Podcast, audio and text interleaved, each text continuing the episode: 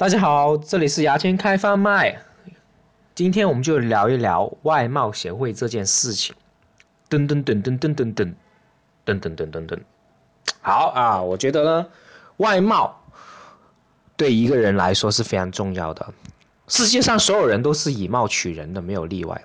比如说我，就是一个彻彻底底的外貌协会，因为我有恋丑癖啊，开玩笑的啊。就是我想问一下大家有没有发现，在中国，你你看见长得丑的人那么多，比如说你长得就不咋样啊，对吧？我我真的是认真的，我看见我的粉丝确实有些长得真的不怎么样，我不加你是有原因，你知道吗？嗯，漂亮我都加了啊，就是说啊，你长得丑，但你却很少听到有人当着你的面说，哎，你这个丑逼。啊，就是题外话，就是你认真想想，“丑逼”这个词啊，字面意思就挺狠的。你丑就算了，你还要像个逼啊，就是很过分，你知道吗？啊，再说回来，就是中国人的性格，我们中国人的性格是很内敛，就不喜欢那么直接的，你知道吗？就如果我们不是逼急了，我们不会那么没礼貌去骂你的。所以，如果一个人说你丑，他确实已经忍你很久了。你肯定已经丑到他心坎里了，他才会忍不住跟你说说心里话。所以你们应该检讨一下自己，做做调整，你知道吗？我觉得长得丑人最好就去整容，这样就可以把丑的责任推给整容医生了。就每次有人骂你，哎，你这个丑逼，你就说，哎呀，都怪那个整容医生呐，大家就可以化解尴尬的谈笑风生，你知道吗？就是你你你以后就可以骂整容医生了。还有大家有没有想过，为什么长得丑的人会存在这个世界上？就根据达尔文的进化论，不是说物竞天择的吗？就是优秀的物种才能留下来啊。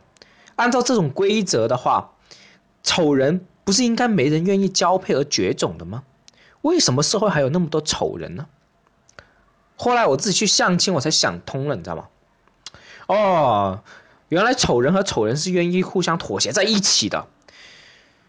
所以你不但会看见一些很多一般丑的人，你还会看见他下一代特别丑的人，然后这些特别丑的人又和特别丑的人生了下一代，就生出周立波这种人，你知道吗？就同理，你还会认识一些特别笨的人，那么特别笨的人和特别笨的人生了下一代就是小粉红了。我觉得长得丑人这辈子确实是过得很艰难的。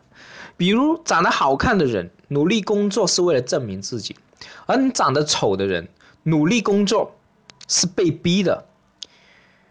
长得好看的女人啊，你根本不怕没人养；长得不好看的女人就根本没人养。有时候父母都不一定想养你，你会发现为什么父母会在你还没到二十岁的时候就催你结婚，就是不想养你嘛。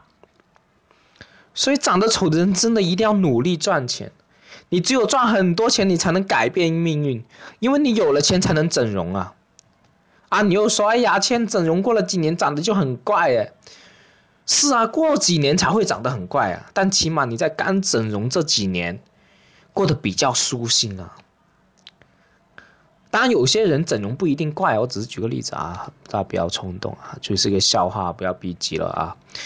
就有人说，人丑就要多读书，我觉得这个道理很多人都听进去了。你不信，你去图书馆看看，那里就很多丑逼。话说回来，人丑要多读书，但是丑的人多读书真的有用吗？当然有用了。就你既然孤身一人没人爱你，你总要找点事情做的嘛，是吧？所以你就多读书啊，反正没事做，读他妈的。现在是不是觉得自己忙起来了？当然啦，我说那么多丑逼的事情，我本身就是一个丑逼啦。不是的话，我早都做视频不做音频了，对不对？而且你看我那么搞笑，就知道我长得不咋地。